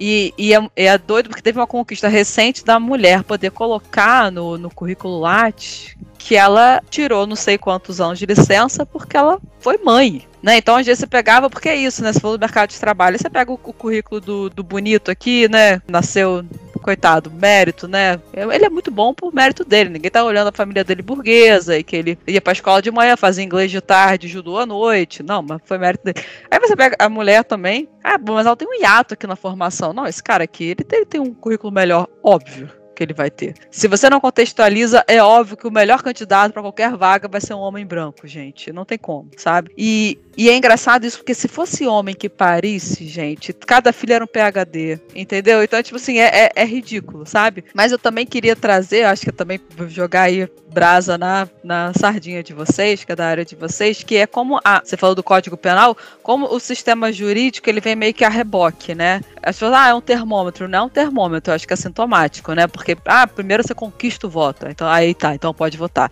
Aí então eu conquisto não sei o que. Ah, então realmente a lei mudou. Você falou, acho que é, é da década de 50, 60, você mudar a lei de divórcio, porque antes era de esquite, não sei o que tudo feito para amarrar a mulher naquela situação bizarra, né? E a gente está vendo agora várias leis mudando para definir o que é assédio e o que não é. Essa lei da, da, da Mari Ferrer, que foi. Gente, o estupro da mulher foi filmado, e ainda assim, ah, não, não sei. Então, o, o sistema jurídico, ele vem que nem uma. Né, aquela, aquela, aquela corrente, aquela bola de ferro que você tem que trazer arrastado, né? Então, tipo, não tem. Ah, agora a mulher tem o direito, ela. Né, agora. Não, cara, foi tudo conquistado com sangue, suor e lágrimas, né? E como é, é, essa engrenagem do sistema, ela demora a vir, né? Então, tem, tem que ter um movimento, as mulheres têm que estar no topo da ciência contra tudo e contra todos, carregando o filho, carregando o, o marido encostado, para conseguir colocar no currículo que ela é mãe, cara, sabe? Que além de ser mãe, ela cuida da casa, além de, de cuidar da casa, ela faz vacina, sabe? Mas o que, é que a pessoa tem que fazer, entendeu? Então, tipo, é. Se, não sei se vocês pudessem falar também dessa questão do, do, do, sistema jurídico, ainda também, que eu acho que também hoje, como várias, várias áreas estão com, uma, né, com muitas mulheres e tal, e como isso está mudando, talvez, tornando a coisa mais célere ou não, como é que é isso na visão de vocês, sabe? Bom, é, só para poder concordar aí com, com tudo que você está dizendo, é, eu acho até que vai além disso, porque a mulher, e tem, e tem dados né, é, disso, uh, mulheres que, que são bem-sucedidas na carreira, né, muito bem-sucedidas, que alcançam é, postos de comando, normalmente, boa parte delas não teve filhos, às vezes até nem se casou, porque é, é quase que uma. Ela acaba tendo que fazer o que é péssimo, né? Ter que fazer, tendo que fazer uma opção, sendo que essa opção deveria ter sido simplesmente por uma decisão. Não quero ter filhos porque eu não quero ter filhos, porque eu não gosto de criança, porque eu acho criança chato, enfim, seja pelo motivo que ela tenha feito essa opção, que fosse por esse motivo. E o que a gente vê do, dos dados é que essa mulher que acaba sendo bem sucedida é essa mulher que mimetiza, e aí com aspas e tudo mais, o comportamento do homem, que é esse homem que não tem esse comprometimento com a família porque o homem, mesmo que ele tenha filhos, ele não é visto né, na, nas empresas, é, ou mesmo em qualquer outro tipo de, de, serviço, mesmo que ele seja o dono da empresa, é, ele não é visto como essa pessoa que vai precisar ter tempo para a família. Né? Ao contrário, a, é, os dados mostram que o, a forma que os empregadores enxergam os homens que são pais é de uma maneira positiva, porque esse homem agora ele tem pelo que lutar, então ele é o provedor da família, então eu vou dar mais é, opções para ele, eu vou dar um cargo melhor e tal. E que a mulher, em contrapartida, acaba sendo tratada da forma é, exatamente oposta, né? Essa mulher agora que tem filho, ela tem que sair para poder levar o filho no médico, ela tem que resolver uma série de coisas. E esses mesmos dados mostram que normalmente as mulheres que têm filhos acabam ficando elas mais comprometidas com o trabalho. Pelo mesmo motivo, porque elas agora têm uma família para sustentar, porque elas agora precisam, né, dar conta daquele trabalho e elas não são reconhecidas por isso isso, ela, o comportamento delas acaba de fato mudando é, e o do homem não. O do homem sempre foi aquele. Ele tem filho ou não, ele fica casado ou não, não faz diferença. Ele continua tendo exatamente o mesmo comportamento. Ele não melhora nem piora, mas ele é visto como se tivesse melhorado. Enquanto a mulher que de fato é, passa a ter uma, uma, uma, talvez uma vontade mais. Vontade é uma palavra péssima para isso, né? Porque com certeza não é por vontade, mas por necessidade mesmo. Ela precisa buscar e se manter ali. É, ela não é reconhecida por isso. Então, é, tentando trazer aí a ideia do sistema, né, do sistema jurídico para essa questão, é, o sistema jurídico ele está sempre atrás. Ele é sempre do passado. Eu não consigo criar uma lei pensando, só, eu não consigo não. Eu até conseguiria se a gente sentasse para pensar, né, quais são os problemas que vão surgir no futuro. Então, vamos começar a pensar em leis para esse futuro futuro que vai chegar é, é, é possível, não é impossível, porque a gente pode sentar aqui e começar a, a, a, exercer né, a nossa capacidade de imaginação ou de, de percepção mesmo da realidade do que está acontecendo agora para poder evitar problemas no futuro. Mas na prática, não é assim que acontece. As pessoas precisam sofrer com os problemas, tá todo mundo aí cheio de, de questões para que comece a haver um movimento e essas lutas propiciem é, a alteração legislativa. E isso é muito triste, né? O tempo inteiro, porque ela sempre vem atrasado e sempre vem depois de um monte de gente ter sofrido com uma série de injustiças. Agora, me parece que uh, o número de mulheres no mundo jurídico hoje é muito grande, né? Então pode ser que isso é, traga um, um, ganho, né, de perspectiva para o nosso meio, digamos assim, meu e de Lorena. Mas também, né, pelo menos em termos de representatividade, a gente começa a se é, é, parecer um pouco mais bem representada. Por outro lado, ontem eu recebi a lista. É, a gente, para quem não é do direito, de tempos em tempos a gente tem um pedacinho do, dos tribunais que são é, formados, os tribunais que são é, onde estão os desembargadores, vou, vou, tentar simplificar dessa forma, né? Lá um tribunal, que são os colegiados que vão fazer as decisões de segunda instância, né? Depois que o processo passa pelo juiz, tem um recurso, e aí esse recurso vai ser julgado lá pela segunda instância num, num colegiado, né? Que são pelo menos três juízes em cada turma, ou então para o pleno, que aí é o tribunal inteiro, então. E aí tem um pedacinho que é formado por membros do, da advocacia e membros do Ministério Público, né? Para de vez em quando dar uma diversificada, para que o tribunal não seja composto exclusivamente por juízes de carreira, tá? Então, esse esse espacinho que é ocupado por advogados, é, de vez em quando a gente, nós da, da que fazemos parte, né, dos, dos, advogados inscritos na OAB, a gente recebe essa lista, a gente tem que participar, votar em quem que a gente quer que dispute é, o espaço lá que, que vai ter para essa vaga da OAB. E agora vai ter uma vaga, né, para advogado do Tribunal de Justiça aqui do Estado do Espírito Santo. E eu peguei a lista ontem. Eu não me lembro se são 10 ou 11 pessoas. Tem uma mulher. São 12? 12. São 12. Então são 12. Tem uma mulher disputando essa vaga. Mas assim, a gente tem mulheres, que, duas mulheres que ocupam o STF. Então, alguma coisa, né, já caminhou é, nesse sentido. Eu, eu, sou uma eterna otimista desse, desse processo de, de melhoria das nossas relações, sobretudo com a participação das mulheres. E as coisas vêm é, eventualmente mudando, mas ao mesmo tempo continuando exatamente como sempre foram. Só da Lô falar do direito, porque eu não vou entrar nessa parte, mas eu vi esses dias um, um pronunciamento da Manuela Dávila falando. Então eu acho lindo ver Carol super otimista demonstrando a quantidade real de mulheres que estão hoje no meio jurídico, mas já me entristece muito porque assim, não é esse meio que faz leira. Então a gente tem um caminho muito grande para percorrer. E aí a Manuela Dávila, o questionamento dela era extra, assim. É, a última eleição que ela perdeu, ela falou: eu preciso relatar a injustiça que existiu nessa campanha, porque isso foi uma violência contra a mulher. Ninguém estava preocupado com a minha pauta. As preocupações eram: eu mudei o cabelo, a roupa que eu estava vestindo, se eu estava com um filho pequeno é, na câmara ou não. Então, isso me entristece. Que é isso. E, a, e a, ela faz um texto longo, né? Bem bonito, assim. Parece que é, é, vai lançar um livro, ou já lançou, não sei. Mas é, é, o questionamento dela é assim: é falando que eu não quero, eu não estou fazendo questionamento para que a gente tenha necessariamente mais mulheres num, num né, numa Câmara, num. num a, o meu, meu questionamento é que, tendo essas mulheres, a gente tem visões políticas diversificadas e aí a gente vai ter uma mãe que, tá, que tem que cuidar do filho e o filho tem que ter creche. E aí a gente vai ter creche, entendeu? Porque quando a gente tem todos é, homens brancos e eles fazem a lei, a gente tem uma não.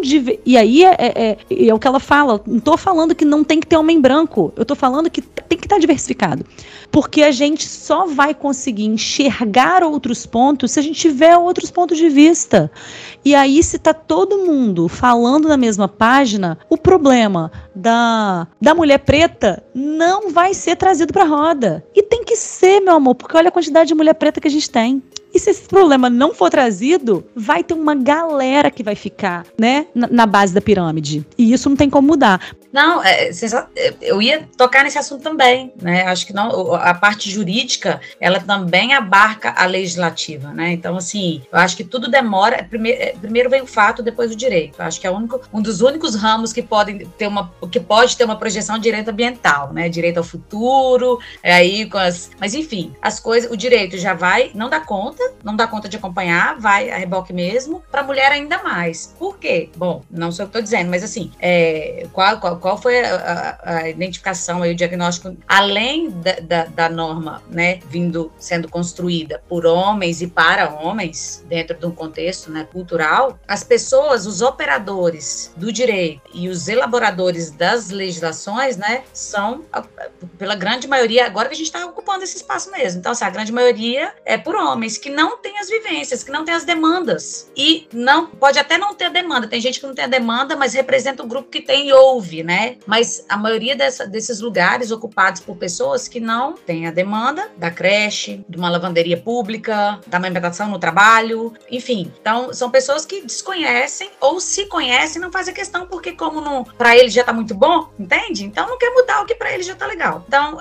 é, é, é, importante não só ter mulheres é, ocupando esses lugares, também, e principalmente, eu acho que também, assim, principalmente nessa produção, nessa, no, no Poder Legislativo, para trazer essas demandas e, e, e para mostrar que aborto é uma questão de saúde pública, por exemplo, também de operadores, né? Porque, só dar um exemplo no jurídico, há casos que estão submetidos aí a Maria da Penha, dependendo aí da edificação, é uma pena baixa, então estava acontecendo de, de, de tudo prescrever, tudo prescrever e, e ser impune. Não estou dizendo, gente, que eu concordo com a tutela penal, não, tá? Isso aí é outra questão também. É, não estou dizendo que eu sou a favor de tipificar, não. Só estou, assim, é, informando mesmo que, nesse caso do jurídico, no, em relação à questão criminal, por exemplo, é, acontecia de tu prescrever, o cara era, e nada acontecia, né? Então, assim, olha, tá, tá sendo eficiente? Aí as pesquisas para ver se a, se a lei estava sendo eficaz. Tá? Até que uma mulher veio e falou assim: ah, não, vamos colocar uma etiqueta com tal cor no, no, no, no processo, para quando tiver ali a gente está falando de processo físico, né? Para quando estiver ali no cartório, a gente identificar e, de acordo com a conclusão, ver esses casos que prescrevem primeiro. Pra... Então, assim, mas a mulher, ela, ela é, é o lugar, né? Então, assim, é lugar, é, não só de fala, mas de vivência para quem não tem abertura de, de ouvir essas pautas e concretizar isso. Então, assim, a cota tá aí não é à toa, né? Em relação à questão da mulher no parlamento. Aí vem toda, toda essa,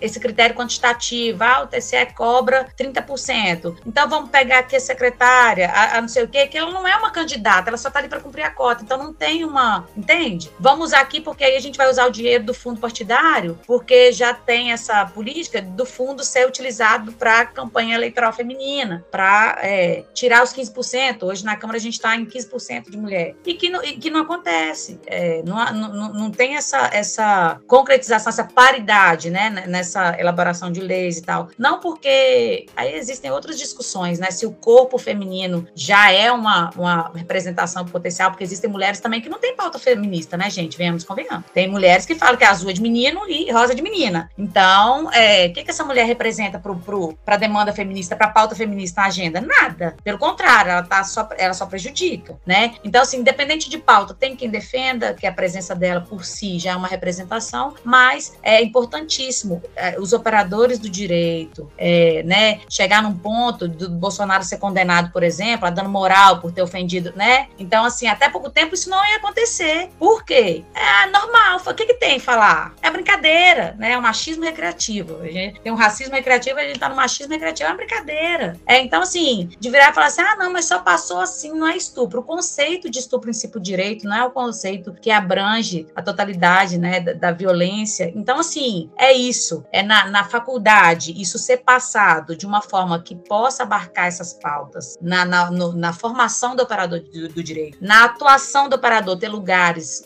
com mulheres, na, na produção legislativa, ter lugar com mulheres que representem, que, que, que levem essa pauta, né? E, e com isso a gente, isso tudo, isso tudo perpassa pela produção da norma. E a produção da norma, e de onde vem o normal, né? O normal no sentido semântico é o que está na norma. Então, assim, se o estupro lá não está na norma, o estupro vai ser normalizado. Não está assim, como, como proibido, isso que eu tô querendo dizer. Se na norma ele é permitido, ele vai ser normalizado. Então, assim, eu acho que o direito, ele, ele vai atrás, né? Primeiro acontece, depois ele regula, regulamenta, mas a regulamentação, ela tem que, ela tem que abarcar essas demandas e a, a presença da mulher e a capacitação dos operadores sob a perspectiva de gênero é um instrumento eficaz. É virar não só para a mulher, mas para o magistrado, para o desembargador, para o advogado, né, que não pega a causa tal porque ah, isso é normal, isso não vai dar nada. Então, assim, é, a capacitação disso desde a faculdade mesmo, né, de operar nessa ótica, de reconhecer, né, o reconhecimento, é, que são demandas, o que, que é proibido, o que, que é permitido, o que, que é naturalizado, o que, que não é, é e a régua é, da, é, é, de quem sofre, né, a régua disso é ouvir mulheres, e, e assim, acho que, que com, essas, com esses instrumentos a gente consegue correr atrás, né, de uma paridade maior, eu acho que, que pode funcionar com prazo, né.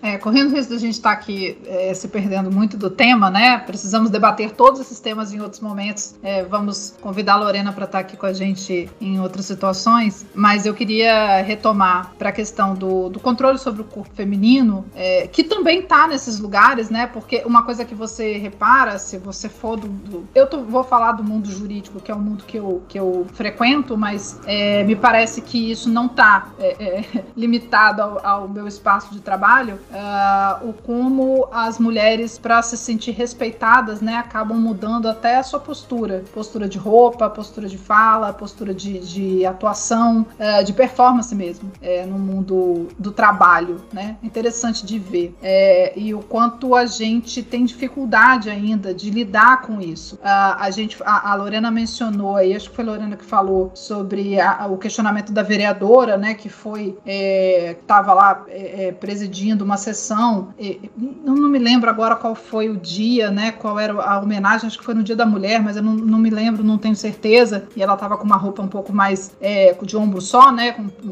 não seria nem um decote, né? Vamos, vamos combinar, mas enfim, ela tava com uma, uma blusa que aparecia o ombro e o, um vereador quis caçar a palavra dela, disse que ela não estava vestida de forma apropriada. É, o quanti, a quantidade de propagandas que a gente vê na TV uh, ah, que tratam da, a, venda do corpo da mulher como, como uh, atrelada àquele produto que está sendo vendido, né? Vai vender uma cerveja, bota uma mulher praticamente nua para poder ficar é, é, aparecendo e fazendo uma relação. Eu, eu não consigo nem entender qual é a relação de você é, beber cerveja com uma mulher gostosa. Enfim, eu, eu, eu, sinceramente, eu como mulher, isso me ofende profundamente, que eu não consigo entender qual é o objetivo da propaganda. Quer dizer, eu consigo entender o objetivo da propaganda que atingiu o homem. Mas é, é, muito surreal, né? A gente pensar que isso acontece todo dia, está acontecendo até hoje. Mas uh, também há um movimento no sentido contrário, né? E o fato de existir mulher na publicidade, o fato de existir mulher no direito, o fato de hoje existir mulher em muitos espaços é, menos privados e um pouco mais públicos, é, vai fazendo com que é, outros olhares comecem a aparecer e a gente vá se, se, é, se modificando né, mesmo, né? Mudando essa perspectiva. Então, eu quis trazer esses dois exemplos só para. Ah, tem um, um, outro exemplo também que eu tinha notado, que era no esporte, né? Eu não sei se vocês se lembram, nas Olimpíadas, é, teve um, um, time feminino, agora não vou me lembrar de qual, qual esporte que elas praticavam, não sei se era handball, eu não me lembro, de algum país é, europeu que elas estavam usando uma roupa menos decotada e elas foram proibidas de jogar porque elas estavam com essa roupa menos decotada porque era um, o, o, uniforme comum desse esporte, acho que era um, um, um short mais curto, né? E elas estavam usando um, short mais, mais compridinho, mais largo e tal, que é, marcava menos a roupa, a, a, o corpo delas. E elas foram proibidas de jogar, e aí teve uma série de questionamentos, e aí o, o Comitê Olímpico é, não queria deixar. Enfim, olha só como o controle do corpo feminino ele esbarra em, em, em situações assim que são impensáveis, né? Quando que você imaginaria uma situação dessa em 2021 que a gente está é, e isso ainda está acontecendo. A gente começou. Uniforme de aeromoça também, Carol. Uniforme, uniforme de aeromoça. Verdade, verdade. Agora tá, tem algumas é, empresas que estão mudando, né? Que estão refazendo isso. Que bom que isso está acontecendo, que bom que está tendo esse movimento. Mas é engraçado porque a gente começou discutindo aqui e se meu namorado interfere na minha roupa, é para chegar no final e dizer assim, gente, a sociedade inteira interfere no corpo. A controlar na nossa roupa, a sociedade controla a roupa, controla como que a gente se porta, controla a nossa performance, controla o que a gente fala, controla como a gente se porta. E, e isso precisa ser revisto. Isso precisa ser revisto em todas as instâncias. Isso não é o problema, não está exclusivamente no seu namorado não querer que você saia de saia curta. Esse problema é político, ele é muito maior. Então, é, é, um dia eu estava discutindo com minha cunhada aqui em casa e ela disse assim: ai, eu não gosto desses assuntos porque eu não gosto de política. Eu estava falando alguma coisa de política e ela falou, fez, falou essa frase. E eu falei assim: o problema todo é a gente achar e se iludir achando que a vida pode ser apartada da política. Tudo é político. O ser humano é um ser político, que ele está no mundo, porque qualquer pauta ela tem repercussões para todo mundo. São repercussões políticas. Então, o controle dos corpos femininos ele está em todos os lugares. Ele não está só dentro da sua casa. Ah, não, mas eu gosto, não me incomodo do meu namorado agir dessa forma comigo. Não, tudo bem. Então você fique aí com a sua, é, seguindo o seu caminho, buscando a sua própria autenticidade. Quem sou eu para dizer que pena. você tem direito? Que pena, né? Mas não invalide essa pauta, porque isso é uma pauta para muita gente. Isso é um problema para muita gente. Isso é uma questão para muita gente. E isso gera risco de vida para muita gente, porque isso começa numa saia que tá curta, ou num decote, ou numa vereadora que vai com o ombro de fora e vira uma situação de violência. Esse vereador, se alguém assistiu o vídeo, se não tiver assistido, é, recomendo, é, a, pelo, até por uma questão científica mesmo, né? A gente precisa conhecer os nossos problemas. Ele age com violência naquele, naquele momento. Então a coisa começa no controle do corpo, é, mas ela não vai ficar ali. Isso não é simplesmente um controle de cuidado. Isso não é proteção. Isso é controle de você e da sua autenticidade. Ah, então todo mundo tem que usar saia curta? De jeito nenhum. Cada um usa o que bem entender. Agora, eu não posso querer limitar o uso de roupa ou de performance ou de vida de qualquer pessoa que seja. A pessoa precisa ser ela mesma. E para ela, e aí quando a gente vai falando, né, acho que Larissa tocou nesse ponto, uma vez meu irmão me perguntou, é, poxa, mas vocês mulheres ficam ficam lutando aí por feminismo, por igualdade e tal, mas ao mesmo tempo ficam fazendo marcha das vadias. E aí querem sair com o peito de fora. E vocês estão dando exatamente o que o homem quer. E eu assim, mas não é sobre vocês. E esse é o problema. Não importa se é o que vocês querem ou não. O problema é que vocês estão tão centrados em vocês mesmos, como sujeitos de todas as relações, que quando a mulher resolve fazer alguma coisa diferente, eu tô olhando pela. Você tá olhando pela sua perspectiva, não, meu querido. Não é para ser sobre eles. Não, não é. Talvez, é, talvez, talvez até o questionamento dele tenha sido assim: tomem o cuidado, porque acho que até a Bá uma hora falou isso, falou, a gente tem que ter cuidado porque eles estão pegando as nossas pautas e estão usando nossas pautas. Então, pra gente Sim. não cair nesse, nesse, nesse perder disso, né? De tipo, ficar o tempo. É, é, o cansativo é que além de lutar, a gente tem que estar o tempo inteiro vigilante, né? Tem que é, estar o tempo jeito, inteiro né? atento. É. é isso, não tem jeito. E é, é, isso que você falou, tipo, quando eu falei desse exemplo, eu falei, cara, a gente nunca consegue estar tá ganhando, é porque é, é isso, né? Se a gente vive numa sociedade que legis, legisla sobre o nosso corpo, que, vi, que, é um grande panóptico vigilante do nosso corpo o tempo todo, é lógico que o nosso empoderamento vai passar sim pelo corpo. É aquilo, né? Quando você refuta um argumento, inclusive é, estressando o seu. Então você não vai controlar meu corpo, vou botar o peito de fora. É, é isso, isso faz parte de você conquistar um espaço, de você marcar um território, lógico. Mas mas o que, o que, o que, o que eles ganham a gente, né? E a, a cilada justamente aí, o empoderamento passa pelo corpo, ele não passa pela estética. Eu acho que talvez essa seja a grande questão, e eu falo isso para mim, porque é difícil como mulher não, não, não acabar voltando para esse espaço. E é isso, a gente tem que entender que é, é um espaço que passa pelo corpo no sentido do sujeito, de uma identidade, de, de, de uma personalidade e de, e de criar limites que não serão transponíveis, né? E não deixar a coisa resvalar para uma questão da, da estética, que é, é, aí que o mercado se locupleta, né? E aí que ele garfa as nossas, as nossas demandas, né? É, acho que estética é erotização, né? Eles Perfeito. erotizam tudo, Perfeito. né? Então, assim, é, é, é pegar esquentando café, né? É, requentando café, erotizam tudo. Então, assim, é, a questão da liberdade sexual e da, da, do corpo e tal não é erotizar. Ah, existe uma interpretação equivocada aí, entendeu? Não é erotizar, é, de autonomia mesmo mesmo, de, de, de autodeterminação, de autorreconhecimento e, e por aí vai. Então, é, e o capitalismo realmente se apropria tudo. Achei bacana demais a Laura falar, porque é isso, ele vai se apropriar e qualquer coisa que a gente faça, ele vai se apropriar. Mas não tem a ver com erotização, nem tem, nem, não pode ter também com estética, né? Sim, e a gente precisa se questionar, e aí faz, trazendo uma reflexão, né, é, de por que que uma mulher sem camisa é, é, é, sofre com essa erotização e um homem sem camisa não sofre nenhuma. É absolutamente normal, os homens andam sem camisa no meio da rua, né, como se tivessem é, dentro de casa, né, como nós faríamos dentro de casa, no máximo, no momento que não tem ninguém. É, e a gente precisa se questionar sobre isso, porque será que, que quando essa mulher está sem camisa, está com os peitos de fora, é, fazendo lá, uh,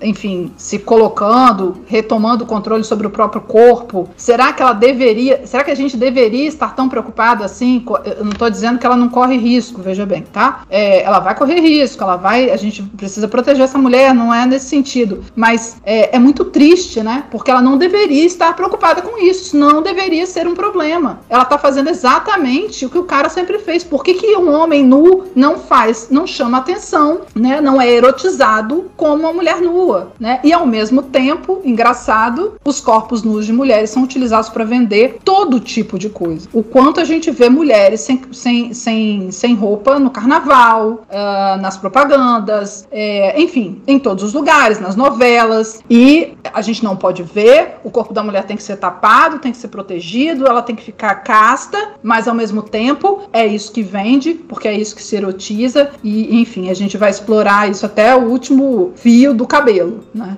Mas, gente, eu acredito que estamos num processo de. Larissa falou que eu sou otimista e sou mesmo. Acredito que estamos num processo de desconstrução de, de todos esses tabus, né? De todas essas é, sensações de naturalidade que precisam ser revistas, que de naturais não tem nada e que foram só criadas pela nossa cultura. E, portanto, se foram criadas pela nossa cultura, podem ser revistas e recolocadas. Sendo assim, seguindo por esse caminho, é, acredito que a gente vai melhorar, né? A gente já está melhorando e vamos e vamos seguir caminhos de melhora. Mas e se nada disso der certo, Lari? E a gente muda.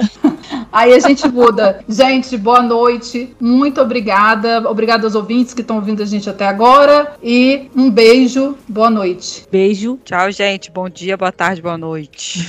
Tchau, pessoal. Boa noite.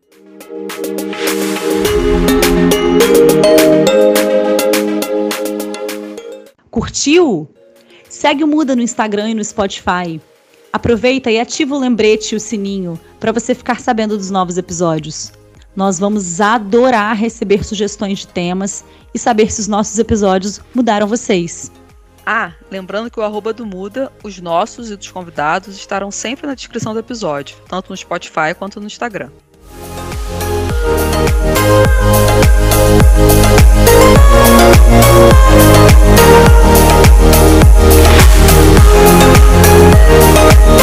We'll be right